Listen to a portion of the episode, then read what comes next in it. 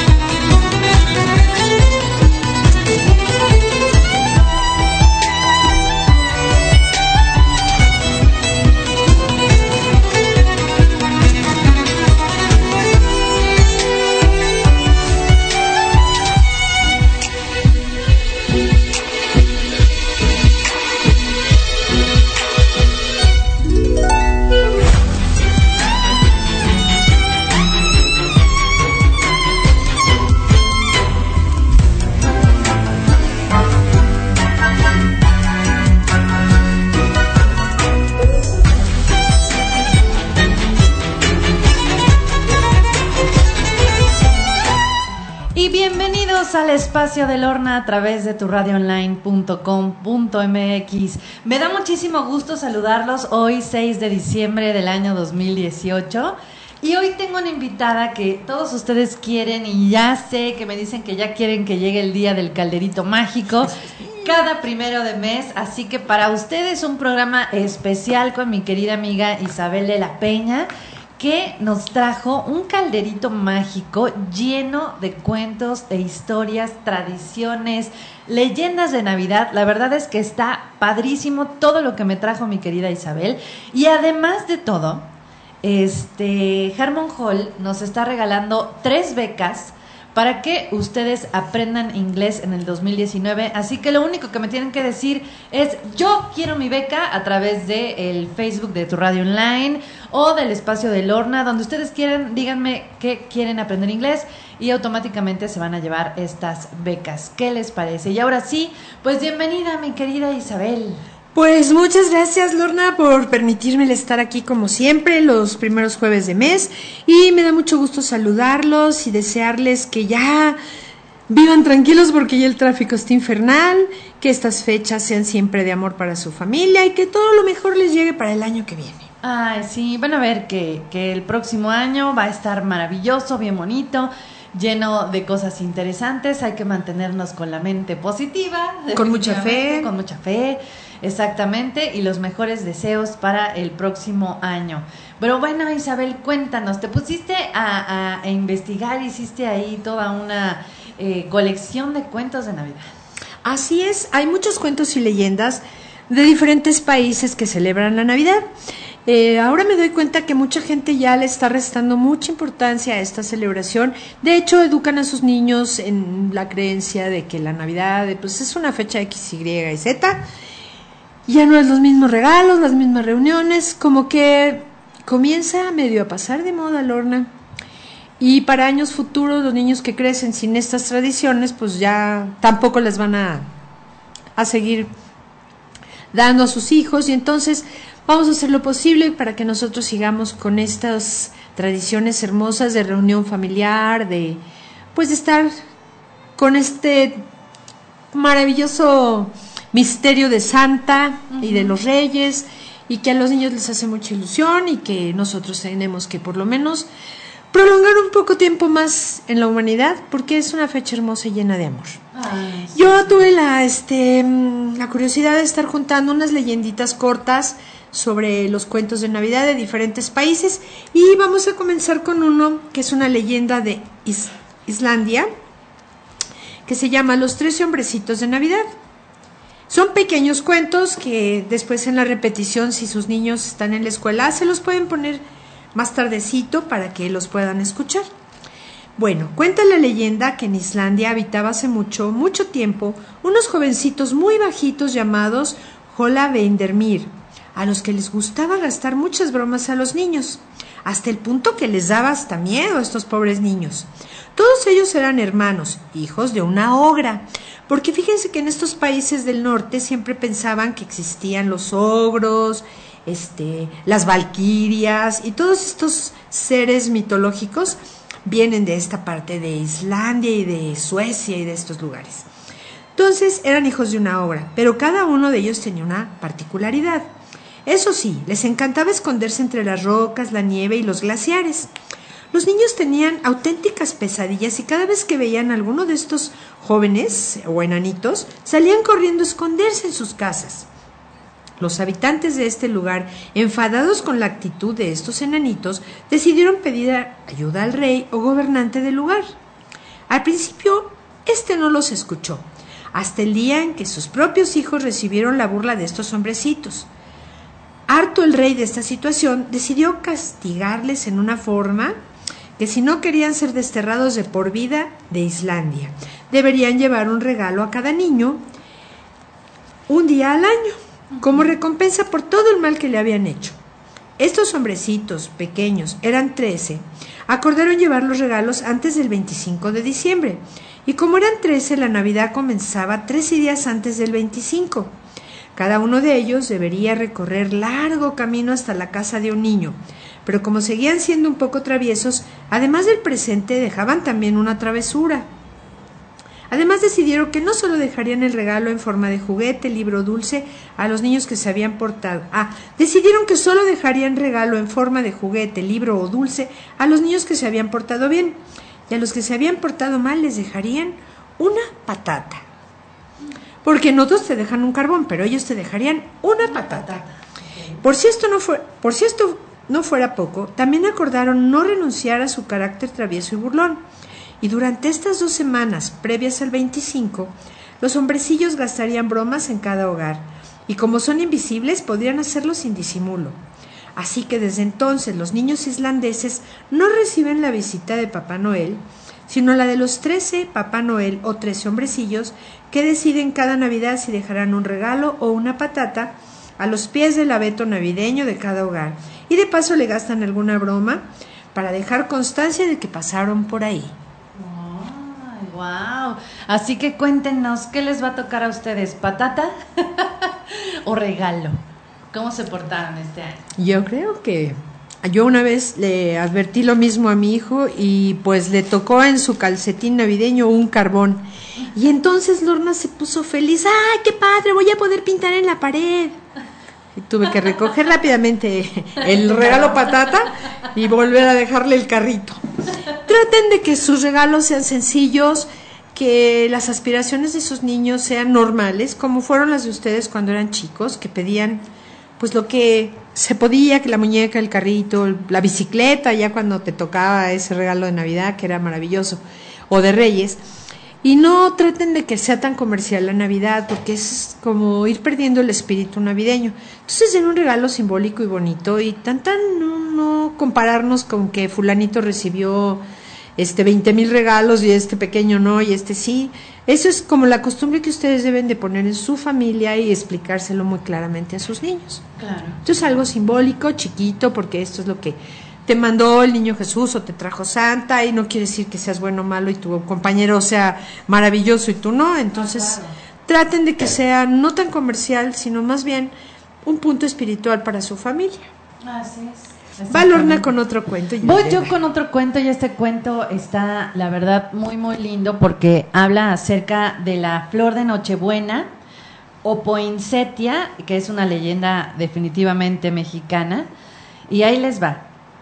Cuenta una leyenda que hace mucho, mucho tiempo, un pequeño pueblo de México, todos los habitantes se reunían en la iglesia cada año durante el nacimiento de Jesús para dejarle algún regalo. A Pablo le encantaba aquella tradición. Todos los años veía llegar a muchas personas desde muy lejos con regalos hermosos, cestas de fruta, ropa y algún juguete. Pero según pasaban los años, Pablo se ponía más y más triste. Él solo veía cómo todos iban y depositaban sus regalos, pero él no tenía nada que regalar.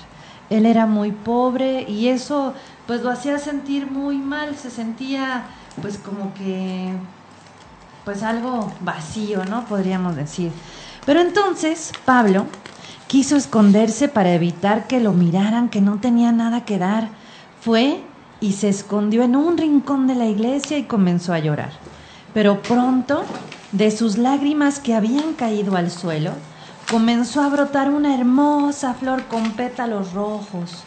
Pablo comprendió que aquella flor era un regalo de Dios, para que Pablo se lo regalara al niño Jesús. Contento fue y depositó aquella flor junto con todos los demás regalos, pero manteniendo el secreto de que había nacido de sus lágrimas. El resto de personas, al ver aquella planta tan bella, decidieron llevar una idéntica cada año. El gesto poco a poco se convirtió en una tradición y hoy, en todos los hogares, una bella flor de Nochebuena deslumbra a todos con sus intensas hojas rojas. ¿Qué te parece? Padre, qué Ay, linda qué leyenda. Y es de nuestro país. Ay, sí. y no hay casa que le falte su flor de Nochebuena. Claro. Y las que ya cuando termina la Navidad la siembran, ahorita ya están todas llenas de flores. Fíjate que curiosamente cuando he puesto aquí en la estación las flores de Nochebuena duran todo el año, te lo juro. Sí, así No sé son. por qué, pero duran todo el año. Porque está en un lugar con una energía muy bonita, Lorna. Y este, si los pudieras sembrar, Todavía tuvieras mejor. un jardín hermoso, ahí crecerían y desde noviembre comienzan a florear. Ah. Hay rosas, hay blancas y rojas. Ah, sí, sí. Y unas como más rojas intensas, tipo moradón, Ay, me encanta. preciosas. Y es nuestra flor típica del país de México. De aquí es originaria. Nuestra De Nochebuena. México para el mundo. Así que si nos escuchan de otros lugares del mundo, ahí les va. Ah, les mandamos una flor de Nochebuena con todo nuestro amor. Sí. Muy bien. Bueno, vamos a seguir con nuestros cuentos y leyendas. Y ahora viene el cuento de las arañas de Navidad y este es un cuento leyenda de Alemania. Cuenta la leyenda que un día estaban los ciudadanos limpiando sus casas el 24 de diciembre, pensando en recibir con nuevas energías la llegada de las fiestas, como debemos hacer todos. Una de estas tantas casas de Alemania vivía una familia de arañas. Como toda la gente estaba ordenando sus casas, ellas debían ir de un lado al otro intentando no ser descubiertas. Observaron entonces una familia que ponía un árbol decorado con muchas esferas de colores y ahí querían poner su nuevo hogar. Se les hizo hermoso, luminoso, brillante. Cuando la familia se fue a dormir, las arañas bajaron a ver qué era este árbol de Navidad tan bonito, pero se pusieron a jugar y se olvidaron de sus telarañas. Papá Noel llegó y vio las arañas jugando y se divirtió. Mucho, pero no podía dejarlas ahí. La familia se pondría muy triste si encontraba todas estas telarañas en su bonito árbol. Entonces Papá Noel les preguntó si deberían que, si de verdad querían vivir en ese árbol, y ante la respuesta positiva de las arañas, sopló para convertirlas en adornos que se convirtieron en uno de los accesorios típicos de adornos de Navidad del árbol. Hoy en día hay numerosos tipos de adornos navideños, y cada uno de ellos tiene un estilo diferente.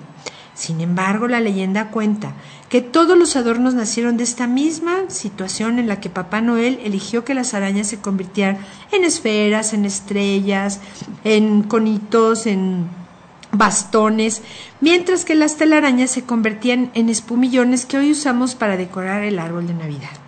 Como le colgábamos antes eh, unas como guirnalditas de plomo que parecían escarchas, bueno, todavía se le llama escarcha. Entonces en eso se convirtieron las telarañas y este fue el cuento leyenda de Alemania. Está muy lindo, yo de verdad no lo conocía. No, casi ninguna de estas leyendas estamos acostumbrados a conocerlas porque cada país tiene sus tradiciones navideñas. Pues ahí te va una que se llama La historia de Tomte, el gnomo de la Navidad. Y cuenta una leyenda muy antigua que en la zona de Escandinavia, Suecia, Finlandia, Finlandia y Noruega, Papá Noel decidió pedir ayuda para repartir los regalos a los niños a un gnomo muy habilidoso, pequeño, saltarín, llamado Tomte. Y esta es su historia. Tomte vivía muy tranquilo en su frío hogar escandinavo, escondido en medio de un frondoso bosque no llegaba al metro de altura y tenía una larga barba blanca. Le encantaba salir de vez en cuando en la época de Navidad para contemplar la felicidad de las familias. Y también le gustaba ayudar a los demás sin que lo vieran. Se encargaba de devolver las ovejas descarriadas a su granja o de iluminar con ayuda de sus amigas las luciérnagas un claro del bosque para que ningún aldeano se perdiera. A Tomte le encantaba ver la cara de felicidad de todos aquellos a los que ayudaba. Pero una gélida noche de invierno, Tomte había salido a pasear y de pronto vio a un reno en apuros. Su pata había quedado atrapada entre unas ramas. Le pareció un reno muy extraño. Tenía la nariz roja como un tomate. Tomte no se lo pensó dos veces y acudió por ayuda. Y así fue como de pronto encontró cara a cara con Papá Noel. Acababa de aterrizar con su trineo y su querido reno Rudolf había introducido sin querer su pata entre unas ramas. Tonte le ayudó a liberar su pata y Papá Noel se quedó pensativo. Llevaba toda la noche repartiendo regalos y estaba cansado. El pequeño gnomo le ofreció a Santa un chocolate caliente le invitó a su humilde morada y estuvieron un buen rato compartiendo anécdotas. A Papá Noel le pareció, le pareció que Tomte era la persona ideal para ayudarle y decidió que esa noche le acompañara para aprender cómo era su trabajo. A Tomte le encantó. Disfrutó sorteando obstáculos por allí, obstáculos por allá, en las casas, al dirigirse hacia el árbol de Navidad andando de puntitas para no despertar a los niños, le gustó tanto que pidió a Santa que pues le dejara unos últimos regalos de Navidad. A Papá Noel le pareció bien. Estuvo observando con discreción y así fue como se dio cuenta que Tomte era efectivamente el ayudante que estaba buscando. Así que esa misma noche y sin perder tiempo, Papá Noel ayudó a Tomte a hacerse un trineo solo que al no tener un reno como Rudolf, el trineo no podría volar. Desde entonces, Papá Noel delega cada año trabajo a Tonte, y este pequeño gnomo es el encargado, gracias a su trineo y a las indicaciones de Papá Noel, de llevar todos los regalos a los niños escandinavos. ¿Qué te parece? Muy bonita leyenda. Yo quiero un ayudante como Tomte, tan lindo y delicado y ah, muy este abnegado para hacer su trabajo. Y alegre, lo hace con felicidad. Te envié las fotitos de Tomte que andaba ahí con su familia. Y un saludo muy cariñoso para Marco Cifuentes, el doctor en leyes, maestro emérito y maravilloso compañero y amigo. Le mando muchísimos besos, siempre nos escucha Lorna y que estas fiestas para Marco, su familia, Emita sean muy, muy felices. Tiene una casita nueva, Ah. entonces va a poner su arbolito precioso y le va a quedar todo muy lindo. Felicidades Marquito y un beso. Felicidades. Saludo a Nia, que también nos está escuchando, y a mis compañeritas de la carpa, que nunca nos dejan de escuchar y siempre están atentas a los programas, Perfecto. y que todas estas fiestas sean muy en paz y en amor y en armonía. Bueno, pues continuemos ahora con la leyenda que me encanta y qué bueno que me tocó porque la amo, la Befana. A ver. Hijo, la Befana es una leyenda de Italia que les encanta a los niños italianos. Se llama Leyenda de Navidad de la Reina Maga. Fíjate qué interesante. Y hemos hablado de la Befana en este programa cuando es enero, pero bueno, de una vez vamos que vayan visualizando qué maravillosa es. La leyenda de la Befana es muy antigua, pero muy, muy, muy antigua. Y cuenta que cuando los Reyes Magos llevaban los presentes para el niño Jesús hacia Belén, se perdieron en el camino. ¿Sabes por qué? Porque por un momento la vista de la brillante estrella que los guiaba se había tapado por las nubes oscuras. Entonces de pronto se encontraron sin ver la estrella que los guiaba y perdidos. Fíjate qué situación tan delicada y ellos ya llevaban sus presentes. ¿Qué le iban a regalar al niño Dios? Pues Oro. oro, incienso, mirra. Así es, ya los traían guardados en sus cofres con su caballo, su elefante, su camello y sus ayudantes y una caravana gigantesca y que se les oculta la estrella por las nubes. Fíjate nada más. Los reyes desesperados comenzaron a preguntar a todas las personas que se encontraban en el camino. Primero fue un pastor que no supo qué contestar. Una estrella preguntó extrañado. ¿El pastor? Pues si con estas nubes no se ve ninguna, pues no les puedo decir por dónde. Andando por el mismo camino, los Reyes Magos se encontraron con un niño que tampoco supo contestar a su pregunta. Había una estrella muy brillante en lo alto del cielo, pero hace un rato que dejé de verla, y mis papás nunca me dijeron dónde está el sitio que buscabas. ¿Belén? No, nunca he oído hablar de ese lugar tan raro. Los Reyes Magos continuaron preguntando a diferentes campesinos del lugar, pero ninguno supo qué contestar. Y justo cuando ya estaban a punto de perder las esperanzas y comenzaban a pensar que estaban muy, muy, muy perdidos y que no llegarían a tiempo a ver al niño Jesús, se encontraron con una anciana de cabellos blancos y ropa muy oscura, llamada la Befana.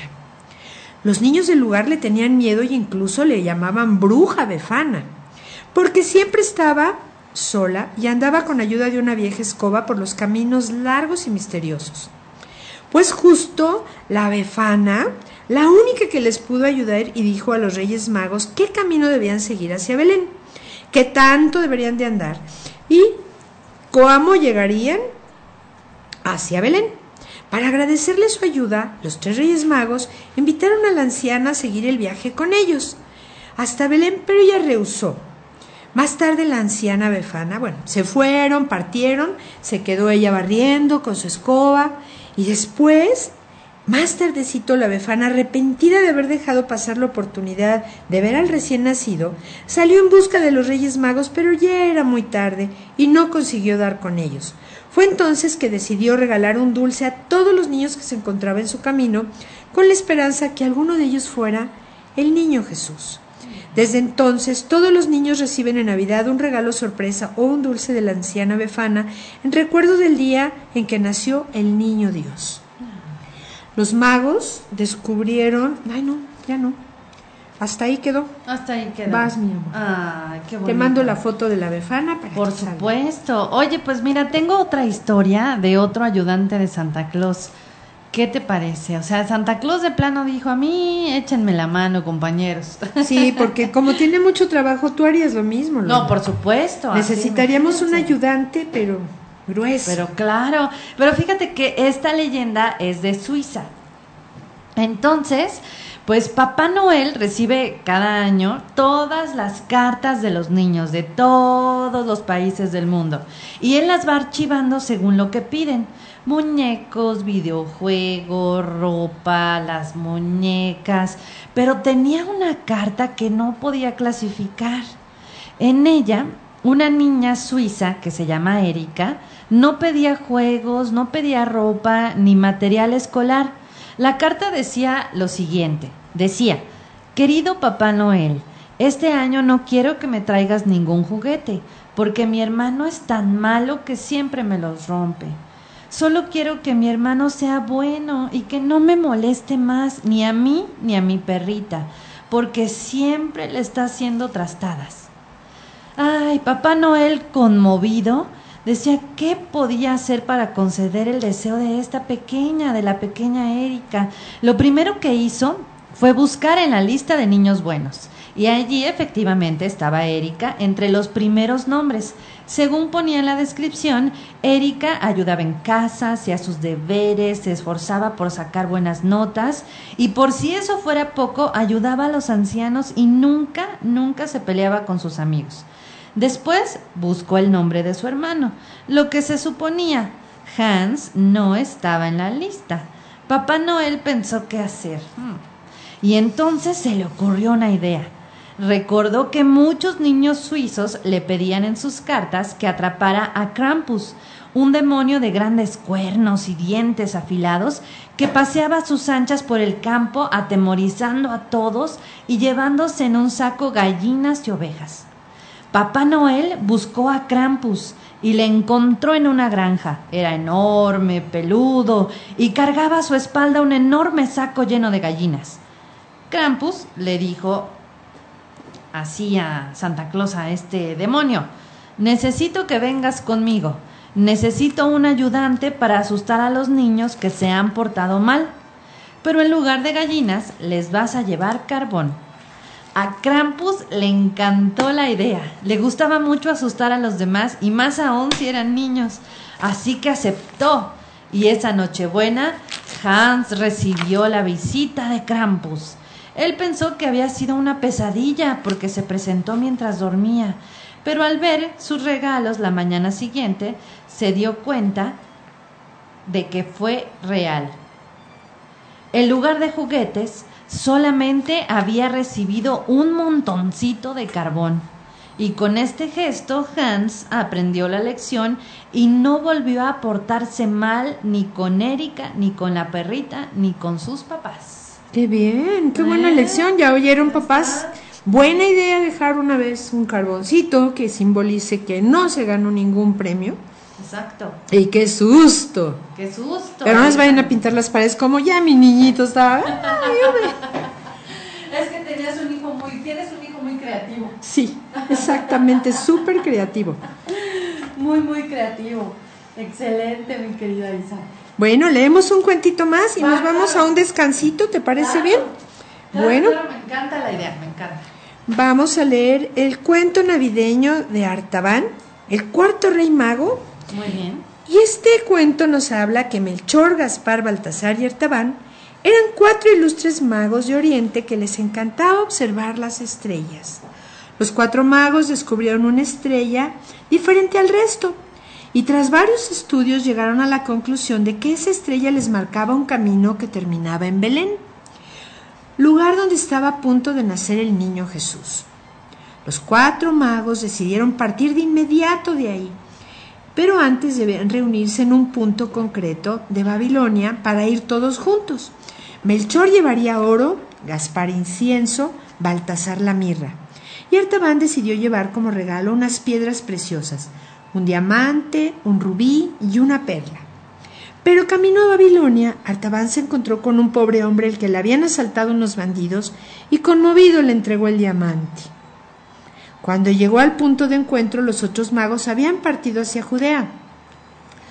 Él fue detrás, pero al llegar ahí tampoco estaban y en su lugar se encontró con un panorama desolador.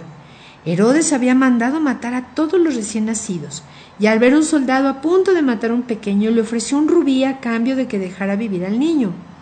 Pero otros soldados al ver lo que hacía lo cogieron prisionero y le encarcelaron en Jerusalén. Después de treinta y tres años entre las rejas, tras las rejas, el rey mago Artaban recuperaba la libertad. Y entonces le dicen que Jesús va a ser crucificado y decide ir para allá. Pero de camino Artaban se encuentra con una mujer que está a punto de ser vendida y decide entregar la perla que le quedaba a cambio de su libertad. Cuando Artaban, cansado y con muy pocas fuerzas, ya muy viejito, se encuentra en el monte Gólgota con Jesús ya crucificado, ambos se miran y Artaban le dice, Perdón Jesús porque llegué tarde. entonces Jesús le dice lo siguiente, Artaban, hoy, tú hoy estarás conmigo en el reino de los cielos, porque cuando tuve hambre me diste de comer y cuando estuve enfermo me cuidaste y cuando me cogieron preso me liberaste. Pero Señor, ¿cuándo hice yo todo eso? preguntó Artaban sorprendido. Lo que hiciste por tus hermanos, lo hiciste por mí, contestó Jesús. Y ese día Artaban, al quedarse dormido, se fue al cielo, donde desde ahí nos manda saludos siempre en la Navidad. Ay, qué linda historia. Pues mira, tengo una historia por aquí muy interesante que se llama El buey hermoso Bután. Creo que es de Turquía, ¿verdad? Así es, dice, ahí les va. Cerca de Belén vivía un buey muy trabajador de nombre Hermoso. Su amo estaba muy orgulloso de él. Le peinaba, le cuidaba, le daba buenos alimentos. Todos los vecinos conocían a Hermoso y su amo no dudaba en presumir de él. Y como el amo era tan bueno con Hermoso, el buey intentaba hacer todo lo bueno que podía con su amo araba, tiraba del carro, transportaba peso, era un amor. Un día, Hermoso se enteró de que su amo tenía muchas deudas con otro granjero. A Hermoso se le ocurrió algo. Le dijo a su amo que apostara con el otro granjero a que el buey era capaz de tirar cien carros cargados. A cambio, le debía perdonar las deudas. Hermoso le prometió que conseguiría pasar la prueba y que lo haría por todo el cariño que sentía por él. A su amo le pareció una muy buena idea. Llegó el día señalado y los granjeros engancharon a Hermoso los cien carros cargados. Pero nada más empezar a tirar de ellos, su amo comenzó a azotarle con el látigo mientras decía Venga, holgazán, tira de los carros con más fuerza. El buey, dolido y humillado, se sentó en el suelo y no movió ni un músculo. El granjero perdió de esta forma la apuesta. Una vez que llegaron a la granja, le preguntó por qué había hecho eso, por qué no había mantenido su palabra. El buey le contestó que porque se había portado muy mal con él. El granjero le pidió perdón. Estaba tan arrepentido que el buey le dijo que volvieran a intentarlo. En esa ocasión su amo no lo maltrató, sino que le animaba con frases bonitas. Así es como el buey cumplió su promesa y el granjero saldó sus deudas. Años después, el granjero, ya cansado de trabajar en la tierra, se mudó con el buey a Belén. Él se dedicó a llevar un albergue y para el buey le hizo construir un establo. Y una noche de diciembre, para ser exactos el 24, recibió una visita muy, muy especial. Y ahí se termina. Ah, ya, ya nos imaginamos qué buey era este. Que era entre el buey y una mula, pues nació el niño Jesús. Así Entonces, así se llamaba, se llamaba Bután. Claro, ese es el buey que calentó a nuestro niñito Jesús cuando nació y estaba tan a la de intemperie en ese pesebre que le entraba el frío por todos lados. Cuenta esta leyenda mágica que sus papás le pusieron cerca de una mulita y de un buey para que tuviera calorcito. Así Y este fue este buey. Ay, qué bonitas, qué bonitas historias nos trajiste, Isabel. Están, pero sí preciosas. Pero ¿qué te parece si ahora sí nos vamos rápidamente a un corte y ahorita regresamos? Y música de Navidad, ¿no? Y música de Navidad, por supuesto. Venimos.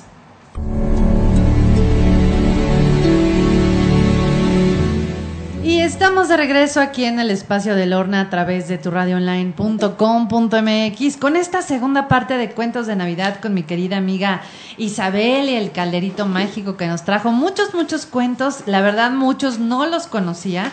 Hasta ahorita los estoy entendiendo y conociendo así como cada uno de ustedes, igual que las leyendas y todo. Y bueno, esperemos que nuestro video anterior no nos lo mochen porque resulta que nos dijeron que una canción la que pusimos tenía derechos de autor y entonces ya nos regañó Facebook.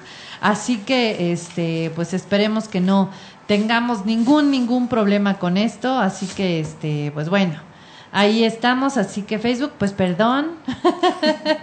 y de todas maneras, este, eh, este programa queda grabado en podcast para que cada uno de ustedes pues pueda tenerlo y puedan escucharlo cuantas veces quieran. Ahorita que ya es toda esta época navideña hermosa, pues lo puedan escuchar mientras están cocinando, poniendo eh, el arbolito de Navidad. Bueno, una cosa maravillosa. Así que mi querida Isabel, cuéntanos más acerca de estos cuentos. Va, vamos a seguir con esta leyenda que es rusa y se llama El cuento navideño de Babushka. Babushka era una anciana que fabricaba muñecas artesanales, de esas muñecas de madera que ustedes conocen que son pintadas a mano de alegres colores y que esconden dentro otra muñeca y otra y otra y que las conocemos como matrushkas. Son la creación de Babushka. Entonces, a Babushka le hubiera encantado tener hijos, pero no pudo ser. Así que se encontraba muy sola, por lo que se dedicaba a crear sus muñecas para venderlas y sobrevivir. Y después se comenzaron a ser muy famosas. Una fría noche de invierno, Babushka se despertó sobresaltada. Su habitación se iluminó con tal intensidad que parecía de día. La anciana se asomó por la ventana y vio una hermosa estrella que, parecía decirle Venga, ven, sígueme, sígueme. Pero Babushka tenía frío, pensó que era una locura salir esas horas y se volvió a meter en la cama. A la noche siguiente Babushka tampoco pudo dormir. Esta vez era un estruendo el que la despertó. Trompetas y arpas no dejaban de sonar. Y al asomarse a la ventana la anciana vio un grupo de ángeles que le dijeron Babushka, ven con nosotros, vamos a Belén a conocer al niño Jesús que acaba de nacer. Pero Babushka vio la nieve caer y pensó, ay no, hace mucho frío, mis riumas, ¿qué voy a hacer? Y se volvió a poner su chal y se volvió a meter en la cama. La tercera noche, Babushka se despertó sobresaltada al escuchar el ruido de los cascos de unos caballos, y en ese momento al asomarse vio a los tres reyes magos de Oriente que le dijeron Ven con nosotros, dulce anciana, vamos a Belén a adorar al niño Dios que acaba de nacer. Babushka dudó, pero prefirió volver a su cama. Dijo, iré, no iré. Ay, no con este frío. Qué barbaridad, me van a, a tronar todos los huesos. Y Seguía nevando afuera y hacía muchísimo frío. A la, mañana siguiente Babushka se arrepintió. Pensó que debería de haber ido a ver al niño Dios, así que cogió sus muñecas y fue hacia Belén. Pero cuando llegó en el pesebre ya no había nadie. Babushka se entristeció y decidió que para compensar aquello, a partir de entonces, todos los 24 de diciembre, noche en la que nació el niño Jesús, iría casa a casa para dejar a los niños un regalo es el regalo que le hubiera gustado dar al niño Dios. Ah. Desde entonces todos los niños reciben un regalo simbolizando ese regalo que le hubiera encantado a Babushka poder entregar a ese bebito hermoso. Ay, qué bonito. Pues ahora yo te voy a contar algo muy interesante y que muchos de nosotros ponemos que son los calcetines, mi querida Isabel. ¿Tú sabes acerca de los calcetines? No, me interesaría mucho saber, porque yo sí cuelgo unas medias muy largas que cuelgan en la chimenea y que se ven muy hermosas y que se llenan de dulces y juguetes. Ah, pues bueno, ahí te va. Pues el cuento de los calcetines de San Nicolás es un cuento turco. Y Hassan, Sila y Nor eran tres niñas turcas muy pobres que vivían junto a su padre en una humilde casa. El padre estaba muy triste porque sus hijas crecían y él se daba cuenta que no iba a tener dinero suficiente para pagar una dote el día que quisieran casarse, ya que era típico en Turquía una dote para cada hija casadera.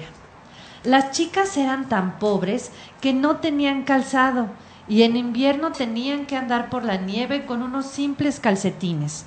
Pasaron los años y las niñas se convirtieron en unas adorables jovencitas. La noche del 24 de diciembre llegaron de la calle y se quitaron los calcetines empapados y los pusieron a secar junto a la chimenea. Las hermanas empezaron a llorar. Su padre les preguntó qué les pasaba y la mayor le contestó Ay, me he enamorado de un soldado, papá, pero no me puedo casar porque no tengo dote. Y la otra hija le dijo, yo me enamoré de un maestro, pero no podré casarme con él porque falta dinero. Y yo, continuó la más pequeña, me enamoré de un músico, pero al no tener dote no puedo hacer nada. El padre bajó la cabeza muy triste y todos se fueron a dormir. Lo que no sabían es que Nicolás, un obispo bondadoso que vivía en su mismo pueblo, había escuchado todo desde el otro lado de la ventana. Muy conmovido, se le ocurrió que podía ayudar, y esa noche Nicolás se puso su capa y su gorro rojo, y entró a la casa de las muchachas por la chimenea. Dejó un saco de dinero en cada calcetín de las chicas a la mañana siguiente, las muchachas encontraron el dinero y locas de alegría corrieron a buscar a sus parejas. Ese mismo día, las tres muchachas se casaron radiantes de felicidad. Nicolás, al ver la alegría que había ocasionado ese pequeño gesto, decidió todos los años, cada 24 de diciembre, que dejaría regalos a todas las personas que pudiera. Con los años se hizo famoso, pero como nadie sabía quién era en realidad, comenzaron a llamarlo Santa Claus. Claro, esa es la leyenda de San Nicolás, que él ayudaba mucho a las doncellas casaderas a poderse casar pues con algunas monedas y con algunas cosas. Y esa es la leyenda de Santa Claus que luego nos deja los regalitos en los calcetines que colgamos. Ah, qué bonito. Me encantó. Así es. Bueno, vamos ahora a seguir con el cuento navideño del fuego del petirrojo para niños y es un cuento de Irlanda. Jesús acababa de nacer y era de noche. Hacía frío, mucho frío, y como el pesebre no tenía puerta, de vez en cuando entraban unas ráfagas de viento heladas que enfriaban al pequeño que dormía en su cuna. La Virgen María estaba a su lado, San José había salido en busca de algo de comida. Al lado de María y del pequeño había una pequeña hoguera, pero apenas quedaba poquito de fuego que estaba a punto de apagarse. Entonces le pidió al buey que le ayudara a avivar las llamas, pero el animal estaba tan dormido que ni se enteró. Le pidió a la mula que le ayudara a avivar las llamas, pero estaba tan cansada que apenas le quedaban fuerzas para hacerlo. Entonces le pidió al gallo que le ayudara, pero el gallo como cantaba con todas sus fuerzas no oyó nada. La Virgen, muy triste, Temió por su pequeño, pero entonces oyó el trino de un pájaro. El sonido venía de un pequeño nido que había en una esquina del pesebre. De ese nido salió un pequeño pajarito y voló hasta donde estaba el fuego y comenzó a aletear con tanta fuerza que el fuego comenzó a avivarse. Pero no era suficiente, así que el pajarito voló hasta el nido y empezó a llevar ramitas y ramitas hasta el fuego. Desmanteló todo su nido para poder avivar la más pequeña hoguera. Las llamas ahora eran tan fuertes que el pajarito casi se quemó el pecho, pero a pesar del dolor continuó aleteando, aleteando para que el niño Jesús pudiera dormir calientito. Al ver que el pajarito se había quemado el pecho y desmantelado su nido, la Virgen María lo bendijo y le dio un nuevo nombre, Petirrojo, que significa pecho rojo. Ay, qué bonito. Me encantó. Sí, pobrecito, pues se acercó al fuego y se le quemó su pechito. Su pechito. Pero mantuvo al niño Dios calientito. Claro. Ay, qué tierno. Ahora vamos a la leyenda de Belsnickel, que es de Austria y Alemania. Resulta que Papá Noel, ya mayor, decidió un buen día reclutar ayudantes para repartir todos los regalos de Nochebuena. Así iba encontrando diferentes personajes de distintos países dispuestos a ayudarles en la tarea. Muchos, la mayoría eran duendes o personajes mágicos, pero en algunas ocasiones también pedía ayuda a otras personas mayores, con tiempo e ilusión de sobra para hacer felices a los niños. Uno de ellos era Belsnickel. Resulta que Belsnickel era un anciano amante de las montañas y la naturaleza. Vivía en una pequeña cabaña y en medio de los Alpes y apenas bajaba al pueblo para comprar cosas.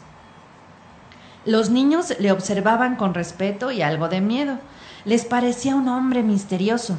Además, Belsnickel tenía el pelo largo, blanco, una barba espesa que le llegaba hasta el ombligo. Sin embargo, Belsnickel le encantaban los niños. él no había podido tener ninguno y para compensarlo, de vez en cuando bajaba al pueblo para dejar regalos sorpresa. En la puerta de cada casa de los niños encontraban algo. Solían ser figuras de madera talladas por él mismo, un pájaro, una mariposa, una estrella. Ellos, claro, no sabían quién dejaba esos regalos.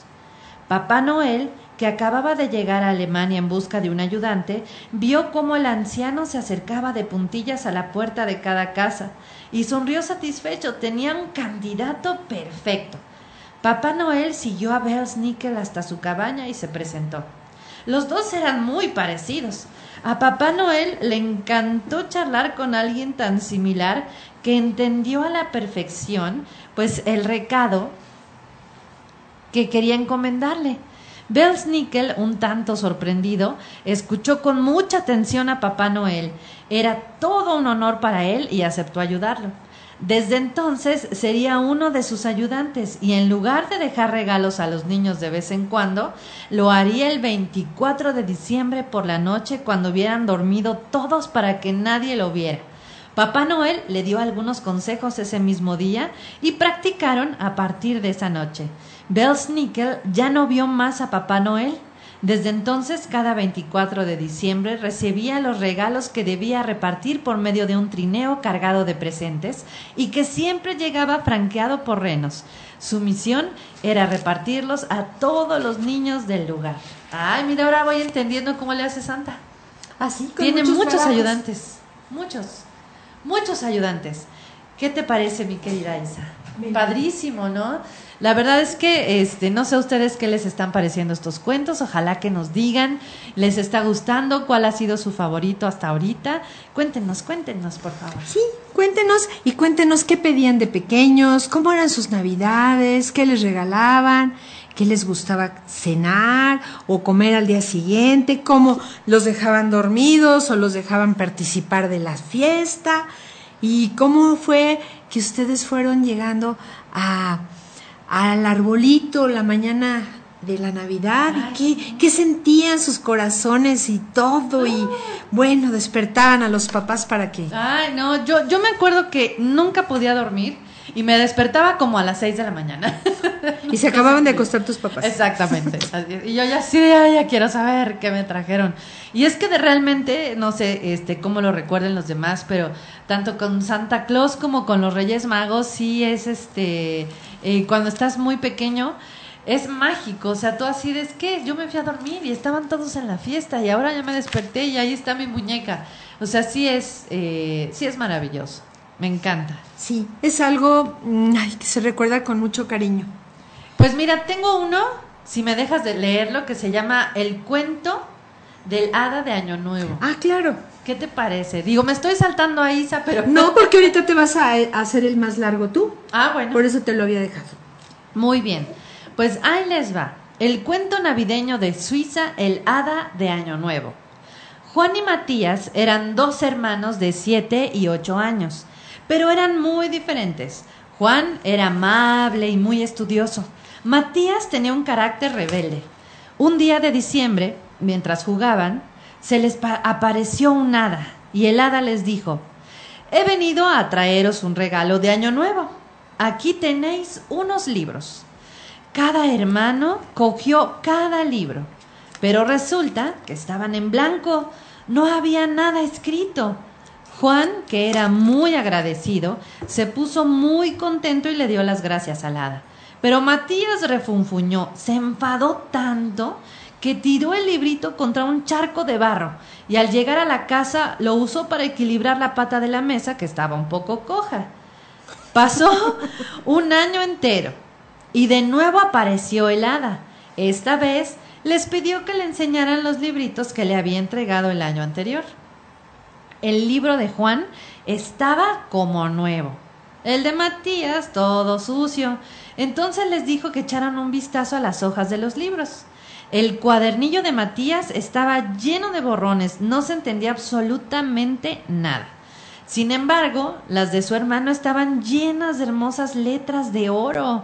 Matías le dijo al hada, Todos esos borrones son de momentos en los que no te portaste bien con los demás, cuando discutiste con tu hermano, cuando pegaste a tu amigo, cuando desobedeciste a tu mamá. Tu hermano, sin embargo, ha sido bondadoso y por eso su libro está escrita con letras de oro. Juan, las letras de oro son por cada vez que le diste un beso a tu mamá, o cuando dejaste juguetes para tu hermana, o aquel día en que ayudaste en tu clase a uno de tus compañeros, o ese otro en el que le ayudaste a cruzar la calle a un anciano. Juan quería quedarse con el libro, era tan bonito, pero el hada le dijo que no podía ser, porque aquellos libros tenían que ir a la biblioteca del Padre Tiempo, quien anotaba cada año qué niños habían sido buenos y cuáles se habían portado mal. A cambio, el hada les ofreció dos libros nuevos, ambos con las páginas en blanco.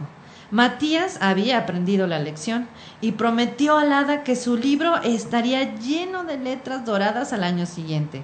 Juan aseguró que intentaría mejorar más. El hada se despidió y muy contenta con ellos les deseó un feliz año nuevo. ¡Wow! ¡Qué bonito! a ver, ¿cómo están sus libros? Ah, bueno, el mío está lleno de letras de oro. El mío también. Pero unas letrotas gigantescas que invaden cada letra es una hoja. Claro, claro. Y ni un borrón. El mío también está precioso. Bueno, por ahí tienen que otro borrón, pero. Pues está muy lindo que cada año entremos con un libro en blanco y vayamos escribiendo las lecciones que vamos viviendo cómo nos fue, qué hicimos, cómo reaccionamos ante tal o cual circunstancia y piensen si será borrón o letras de oro. Sí, por favor. Ups, yo cuando maneje prefiero que mi libro no se entere. Exacto.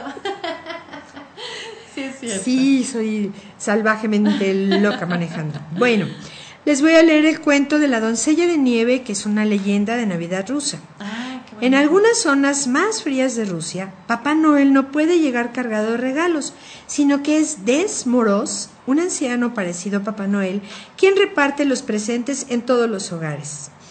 Ded Moroz es un anciano alto, corpulento, con una larguísima barba blanca, además muy bondadoso. A él le encantaba contemplar la sonrisa y la carita de felicidad de los niños en Navidad. Un día se le ocurrió que cada final de año, cada niño, además de recibir la llegada del año nuevo, también recibiría un regalo. Así que nada más comenzar el año nuevo podría disfrutar junto a la felicidad de los más pequeños. Pero Ded Moroz ya era muy mayor y era mucho trabajo para él. Así que le pidió ayuda a su nieta, Segnushka. Ella era una hermosa hada hija del hada de la primavera y de Frost, el señor de la escarcha. Su pelo era blanco y suave como la nieve y sus ojos tan claros y azules como el cielo cuando no hay nubes. Un día el anciano le propuso la siguiente a su nieta. Pequeña Segnushka, se me ha ocurrido una idea. Dime, abuelo, ¿de qué se trata? ¿Qué te parece si por año nuevo dejamos una sorpresa para cada niño? Pero no pueden vernos, si no, no sería sorpresa. Ay, abuelo, es mucho trabajo, pero pues es una idea fantástica, me gusta y te voy a ayudar. Así que ese año comenzaron a poner en marcha su idea. Desmoroz vestía de rojo, le encantaba llevar una enorme capa roja que le había confeccionado su nieta, y ella vestía de azul, que era su color favorito. El anciano llevaba muchos meses fabricando un trineo de madera y por fin lo tenía preparado. Buscó sus mejores caballos, troicas, que son caballos típicos de Rusia, y empezaron a recorrer la zona para llevar los regalos a los niños. Desde entonces el abuelo del frío, como comenzaron a llamar a Ded Moroz, y la doncella de la nieve, que era su nieta, repartían cada año a todos los niños de la zona juguetes y regalos que les hacen por un día los niños más felices del planeta. Wow. Así que si ven a la doncella del frío y al anciano del, de la nieve, pues ya, Pues ya. sepan que ya van a llegar a darles su regalo. Muy bien. Muy Creo que nos falta la leyenda de un burrito. Yo tengo aquí cuento para Navidad de Alemania de los regalos del niño Jesús. Entonces déjame leer ese y tú lees el del burrito. A ver, intercambiemos, intercambiemos cuento. Intercambiemos, a ver, este, pues, ¿qué nos, qué nos cuentan, qué nos dicen Sí. Nuestros Correcto. amigos que están por Vamos con el cuento de Navidad de Alemania, los regalos del niño Jesús. Franz era un leñador muy pobre que vivía en una casa en el bosque junto a su mujer Matilde y sus dos pequeños hijos Alberto y Gisela. Los niños eran muy buenos, pero sus padres no tenían dinero para comprarles juguetes. Estaban en, en bancarrota y apenas si sobrevivían con el pan que conseguía hacer Matilde. Ese 24 de diciembre hacía mucho, mucho frío. Había caído una fuerte nevada y solo les quedaban cuatro rebanadas de pan para cenar. Pero justo cuando iban a empezar, vieron la cara de un niñito pequeño asomado a la ventana. Tenía hambre y frío. Lo acogieron en su casa y le dieron las cuatro rebanadas de pan que les quedaban, a pesar de que ellos ese día se quedaban sin cenar.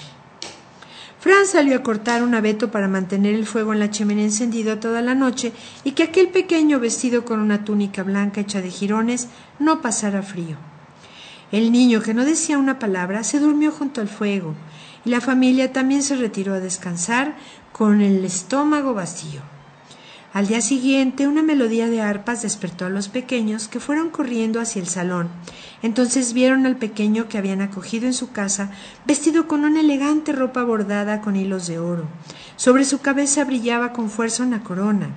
Alrededor, una corte de ángeles hacían sonar sus arpas y trompetas, y tras de él un inmenso abeto con muchas ramas frondosas de las que colgaban manzanas, nueces y muchos juguetes.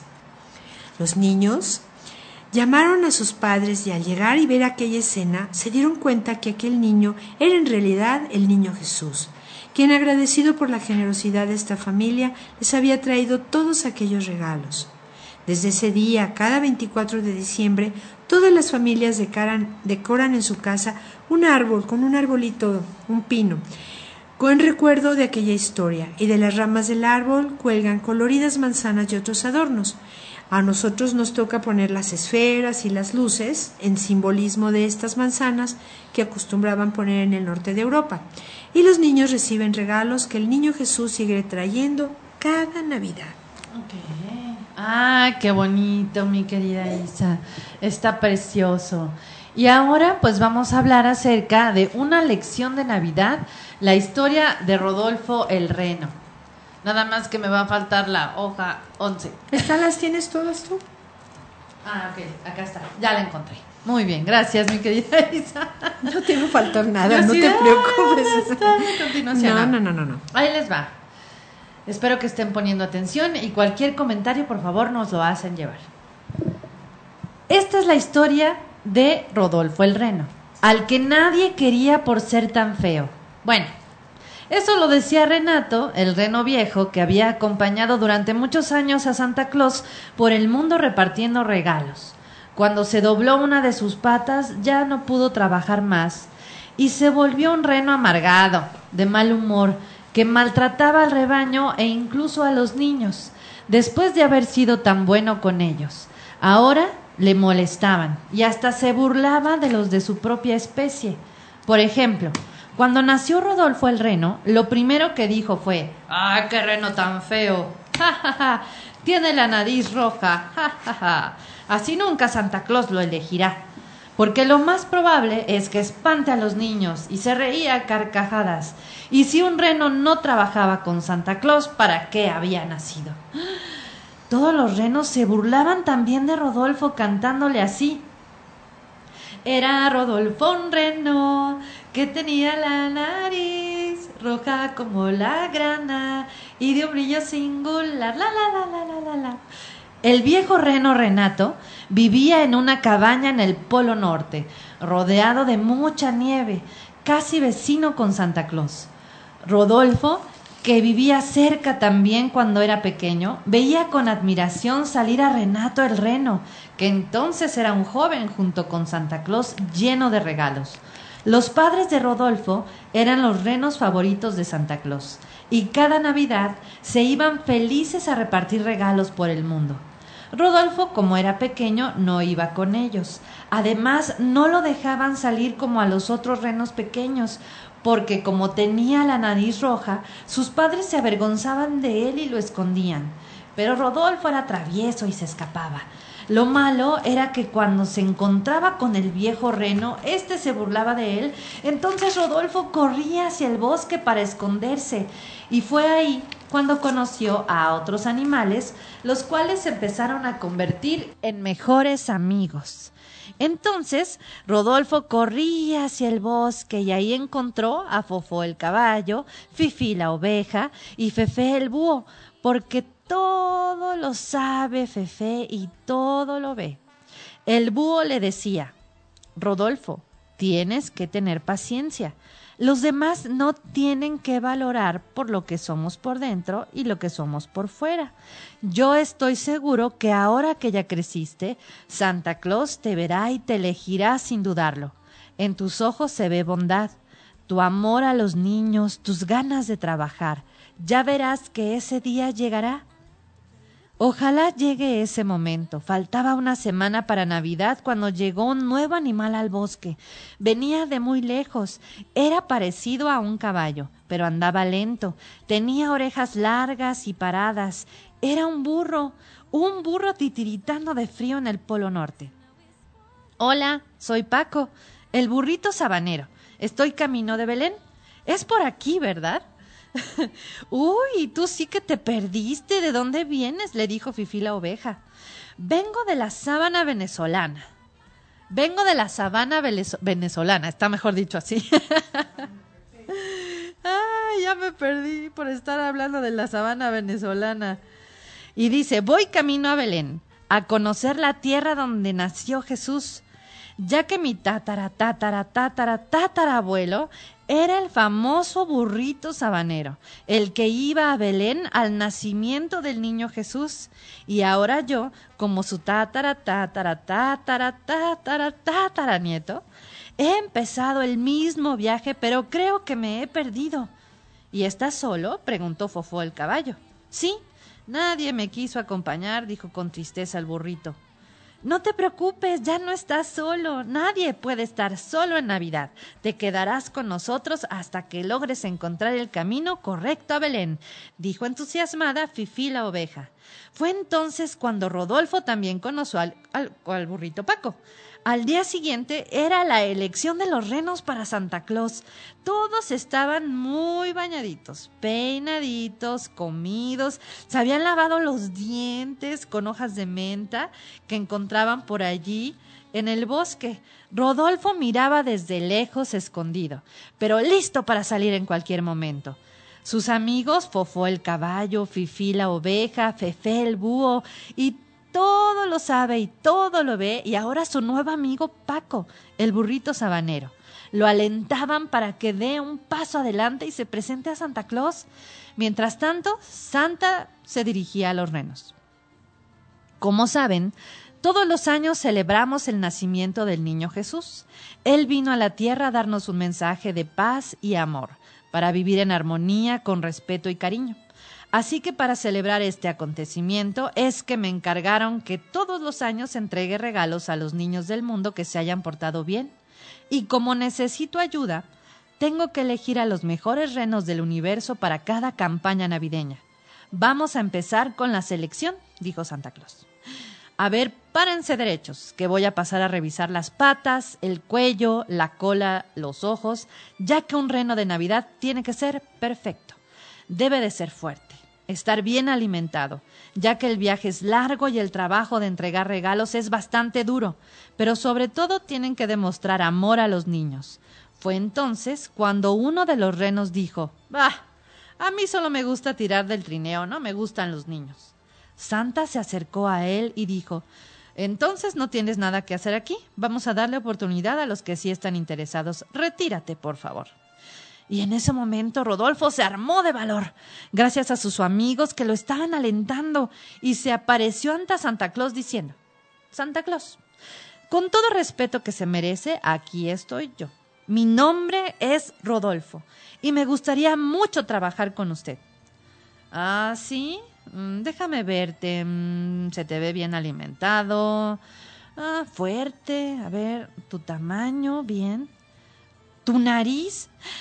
¿Qué le pasó a tu nariz? Así nací, Santa Claus, con la nariz roja como la grana. Pregúntale a mis papás. Son ellos tus renos favoritos. Y Santa Claus dirigiéndose a ellos les dijo ¿Y por qué lo ocultaron todo este tiempo? Perdón, Santa, no queríamos que se burlaran de él. Jamás se deben avergonzar de un hijo. Un hijo es un tesoro que hay que cuidar. Es un regalo de Dios. Miren, Rodolfo es único con esa nariz roja.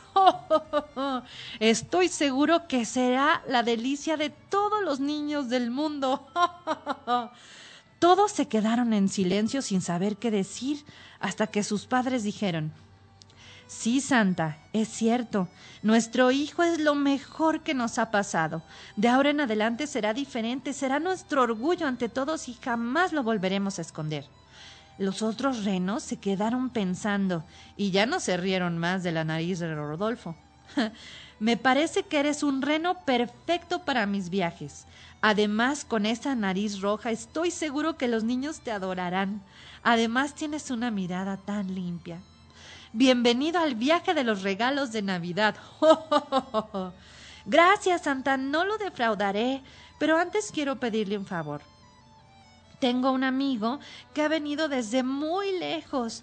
Es un burro, quiere conocer Belén y ha hecho el mismo recorrido que su tatara, tatara, tatara, tatara, abuelo, el burrito sabanero. Está aquí, pero muy perdido. ¿Podemos ir a dejarlo en, en Belén. Ah, el, famosísimo burrito sabanero, el que iba camino a Belén a ver el nacimiento del niño Jesús. Claro que sí, que venga, es Navidad. Lo dejaremos en Belén. Enseguida se acercó Paco, el nuevo burrito sabanero, y todos juntos disfrutaron de una gran fiesta de despedida. Allí estaban los renos y los amigos de Rodolfo. Fofó el caballo, Fifi la oveja, Fefe el búho que todo lo sabe y todo lo ve. Los renos decidieron agregar unas estrofas a la canción que siempre le cantaban a Rodolfo, y fue así como nació la canción completa.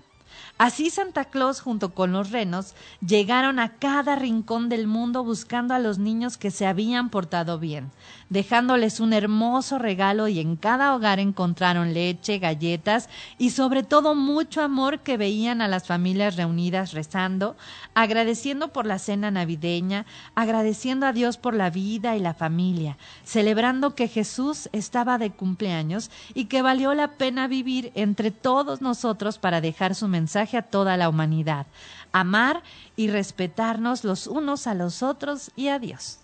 ¿Qué te pareció, mi querida Isabel?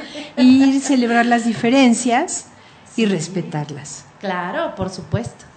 Muy linda la leyenda de Rodolfo. el burrito sabanero me encantó. El burrito sabanero que se coló ahí en la historia de, de Rodolfo. Sí, muy buena historia, muy buena leyenda y viene de Perú esa leyenda y muy linda. Me encantó. Cada vez que estabas diciendo las, las palabras me iba imaginando cómo Santa lo veía, cómo los demás se burlaban, qué carita ponía Rodolfo. Pero tenía unos ojos tan bonitos que a Santa le cautivó. Ay, qué bonito. Bueno, pues esas son las leyendas y cuentos, algunos de ellos, porque hay muchísimos. Sí, no. Pero ahora les quiero platicar el significado de los adornos que vienen de una leyenda también. A ver, cuéntanos. Las botas navideñas. Todos las colgamos o las queremos poner y nos encantan y las colgamos a veces en la escalera, en la chimenea, los que tienen, en la ventana donde las podemos colgar. Y las botas de Navidad que los niños suelen colgar para ser llenadas de dulces y pequeños regalos tienen un origen en la leyenda de la vieja Inglaterra. Según el relato, hubo una vez tres jóvenes hermanas que no podían casarse y que eran tan pobres muy parecida a la leyenda turca, donde llega eh, Santa Claus y les ayuda a las hermanas lanzando por el agujero de la chimenea tres bolsas con monedas de oro. Y sin querer cayeron en las medias que las chicas habían dejado colgadas en la orilla de la chimenea para que se secaran. Como cuenta la leyenda turca, en la mañana siguiente encontraron las monedas y así cumplieron su sueño de casarse. Ah. Y esto se extendió a varios países. Como ya les habían tocado moneditas a unas, pues todo el mundo empezó a colgar. moneditas, claro. Pues ánimas benditas y también a mí me tocan. Y pusieron sus calcetines. Muchos niños a veces ponen ahí la cartita y ah, regresan llenas de dulces. Esa es la tradición de las Las campanas navideñas, ¿de dónde vienen? Antiguamente servían para ahuyentar los malos espíritus. Hoy su replicar en las iglesias y catedrales recuerda a los cristianos el momento del culto y en multitud de colores se usan en Navidad para adornar mesas, paredes, ventanas. Las campanas que cuelgan en puertas y ventanas y en los árboles representan la alegría del nacimiento del niño Jesús y la llegada de la Navidad. Antiguamente se decía que eran usadas para ayudar a los malos espíritus, pero ahora nos eh, replican con la alegría de avisarnos que en ese momento nació el niñito Jesús. Por eso en las iglesias a las 12 se sueltan las campanas a darle durísimo, porque es la hora de que es la misa de, de gallo y todas esas cosas, y nos recuerdan que la alegría porque nació Jesús. La corona navideña, Lorna. Las coronas navideñas son signo de dignidad y poder. Acostumbran a ponerse en las entradas de las casas para ver que esta familia tiene mucho interés en demostrar que tiene mucha dignidad. Pero la corona procede del norte, de países escandinavos como Alemania y Suecia y todo esto. Tiene además raíces simbólicas universales. La luz como salvación, el verde como vida, la forma redonda como la eternidad. Simbolismos que vienen muy eh, congruentes con el misterio de la Navidad cristiana y pasaron fácilmente a los países del sur. La corona navideña anuncia que la Navidad está cerca y debemos prepararnos. El círculo es una figura geométrica perfecta que no tiene ni principio ni fin. La corona de Adviento, por eso tiene esta forma de círculo para recordarnos que Dios no tiene principio ni fin reflejando su unidad y eternidad. Nos ayuda a pensar en los miles de años de espera desde el principio, desde Adán hasta Cristo y en la segunda definitivamente venida. El follaje verde perenne, que puede ser de ramas de pino, yamelo o hiedra, representan que Cristo está vivo entre nosotros y el verde nos recuerda la vida de gracia y crecimiento y de esperanza. Las velas. La tradición de encender velas en Navidad se remota cuando la Virgen trajo al mundo al niño Dios. Esta, la luz de las velas, estaban en el pesebre, no había más luz que unas pocas velas, y desde entonces simbolizan precisamente eso, la luz. En los hogares se encienden velas de colores, cada una de ellas con un significado diferente. Cuando encendemos una vela amarilla, estamos encendiéndola para dinero y trabajo, roja para el amor, azul para la tranquilidad, verde para la esperanza y blanca para la paz y la tranquilidad de todos en la familia. Las esferas navideñas. ¿Cuál es su significado? Pues que poco a poco esta tradición fue evolucionando.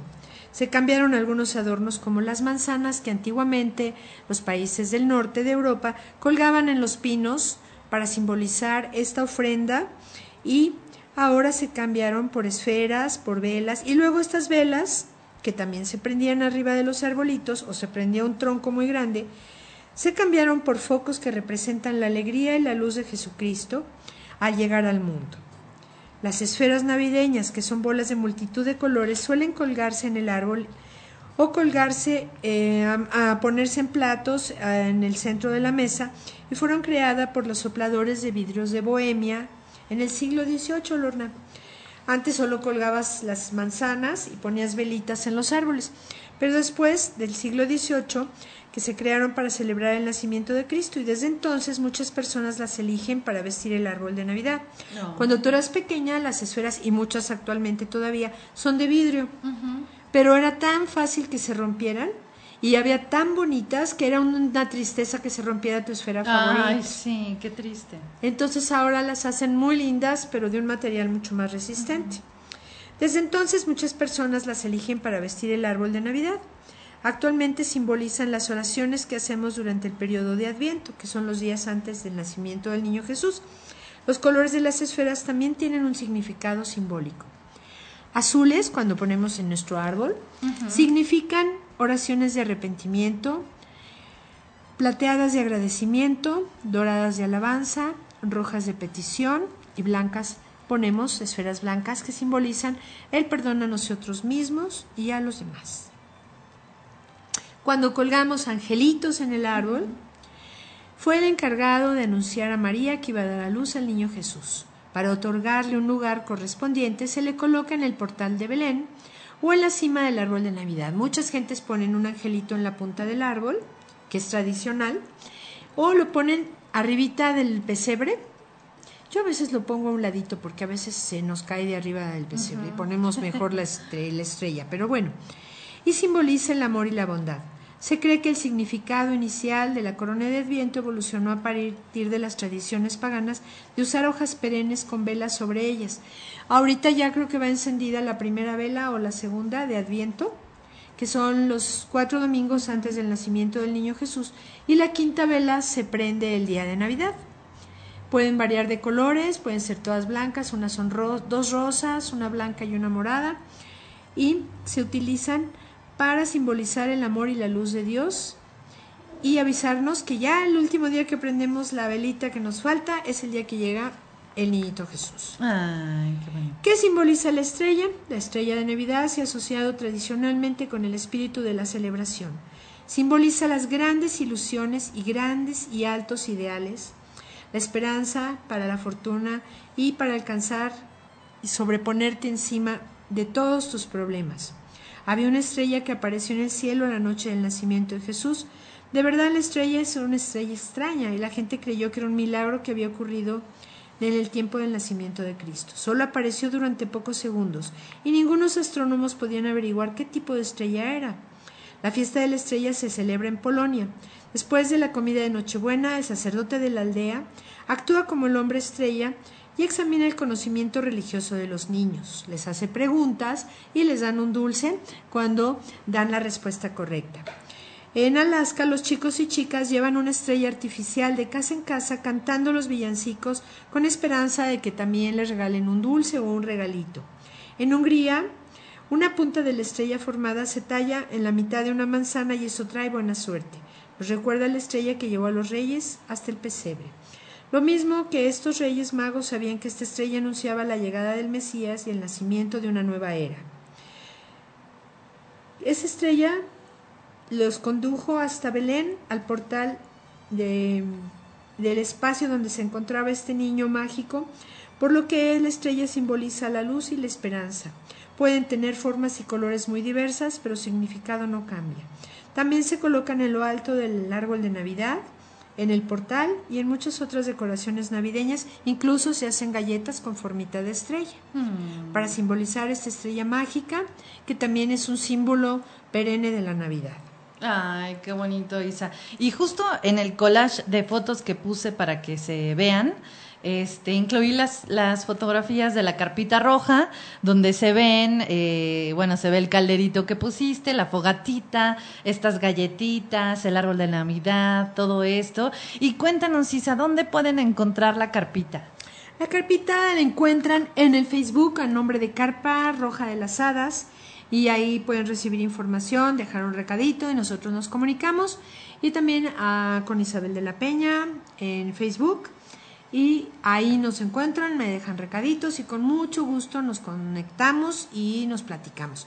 Y esta carpita estuvo muy hermosa, Lorna, porque hicimos una hermosa meditación del perdón.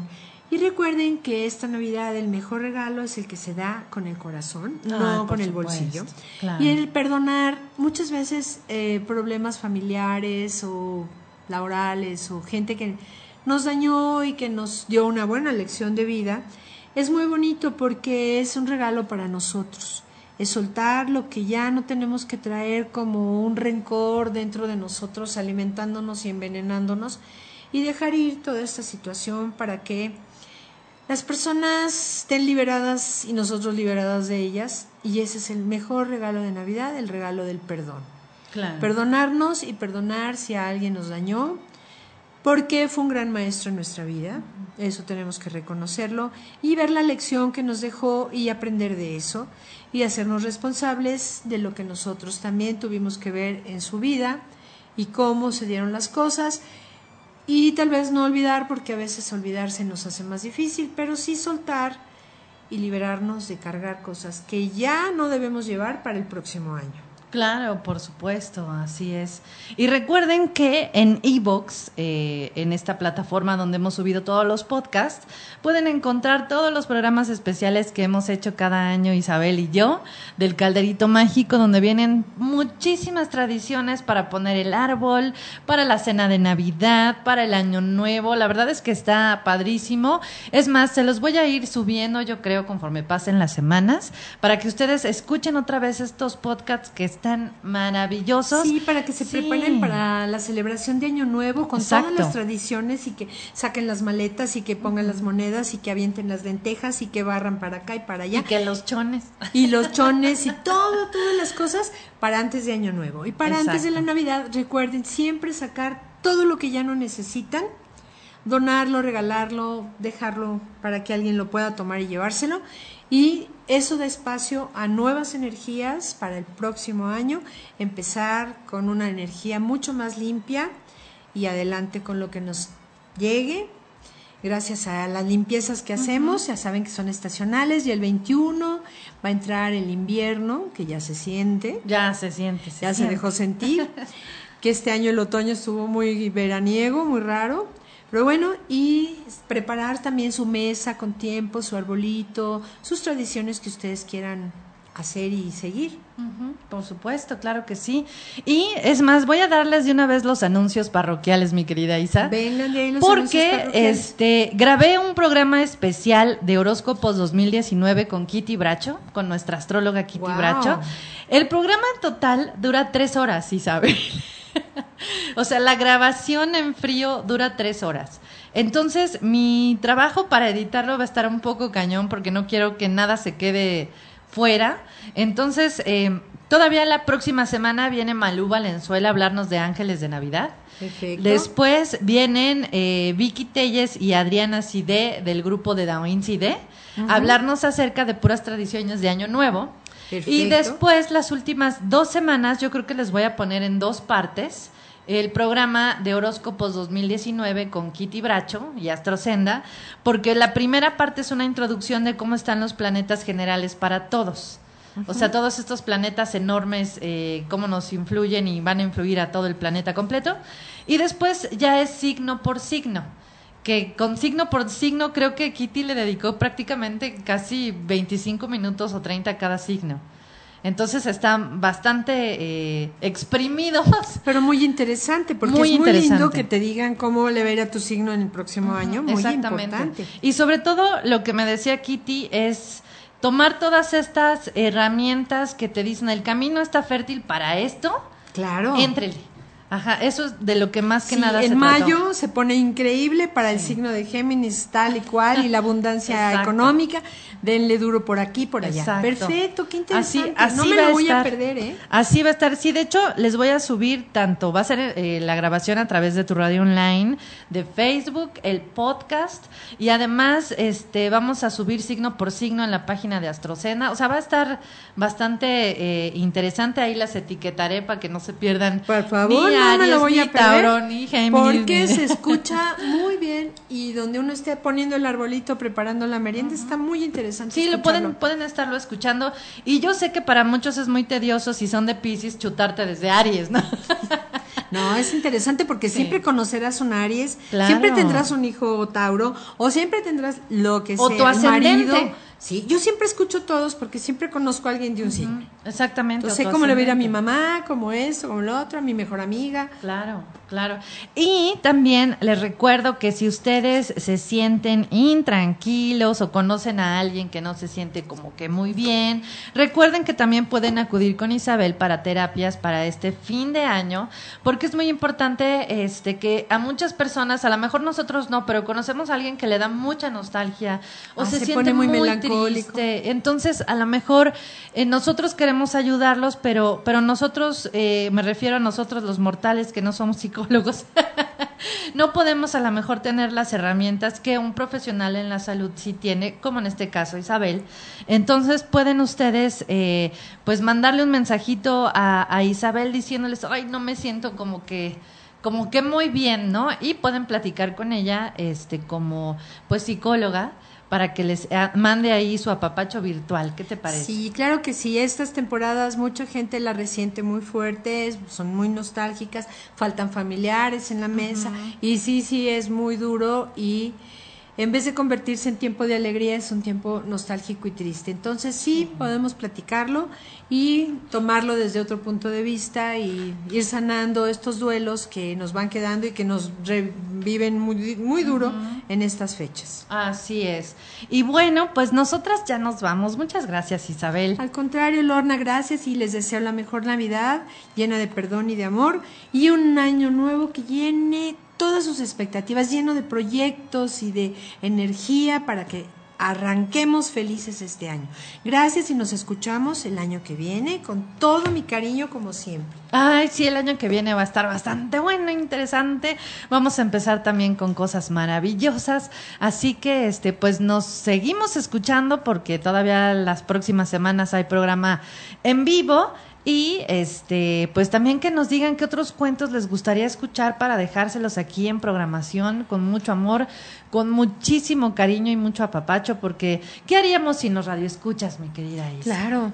¿Qué Absolutamente, son lo más importante y vital de este programa. Así es. Y bueno, pues nos vamos, pero en un rato más empiezan las charlas con Coco, con Carlitos de Mier, Laura Siria Cier desde España y Jules también. Así que, este, pues no se pierdan porque también tienen cosas interesantes sobre las mascotas y la Navidad. Así que al ratito a las 3 de la tarde escuchamos las charlas con Coco. Hasta la próxima semana. Bye, Isa. Tu radio online, tu música, tu compañía, tus sentidos.